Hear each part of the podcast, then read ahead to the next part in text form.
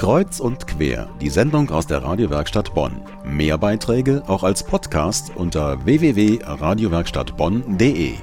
Sommer, Sonne, Strand und Freibad. Manche von uns können das nicht so richtig genießen, weil die Figur nämlich nicht zum Bikini passt. Hier ein Bauchansatz, da zu breite Hüften oder einen zu aufdringlichen Po. Aber wenn es mit dem Abnehmen nach Weihnachten nicht geklappt hat, dann kann es ja vielleicht jetzt was werden. Wir haben die Frauenzeitschriften mal beiseite gelegt und uns seriösen Rat gesucht bei Peter Faulstich.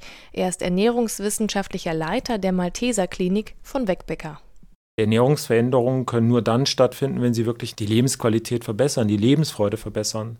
Der Mensch ist lustorientiert. Insofern wird er auch nur Dinge langfristig umsetzen, wenn sie ihm Freude bereiten. FDH und Karottendiät sind also keine Lösung, meint der Ernährungswissenschaftler. Im Gegenteil, 95 Prozent der Diätwilligen nehmen am Ende sogar zu.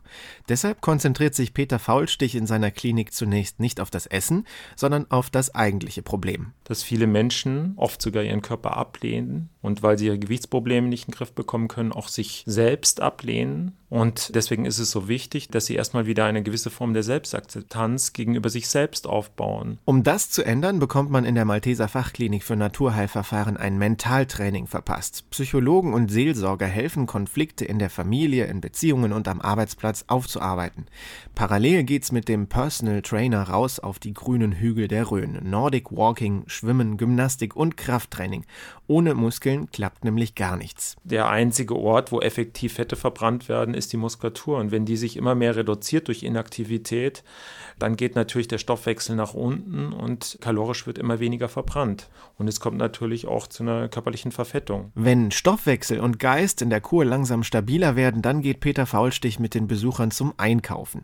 Wissen, welche Nährstoffe worin stecken, ist essentiell. Danach werden in der Lehrküche Gerichte gekocht, die vollwertig sind und auch im stressigen Arbeitsalltag funktionieren. Am Abend zum Beispiel eine Reis-Gemüsepfanne, die man am nächsten Tag sich an die Arbeit als Reissalat mitnimmt.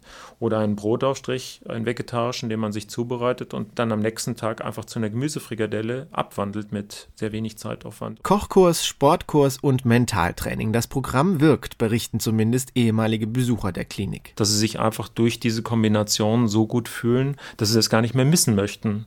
Mein Kollege Daniel Hauser über ein nachhaltiges Abnehmkonzept vom Ernährungswissenschaftler Peter Faulstich. Er ist aus der Malteser Klinik von Wegbecker in der Rhön.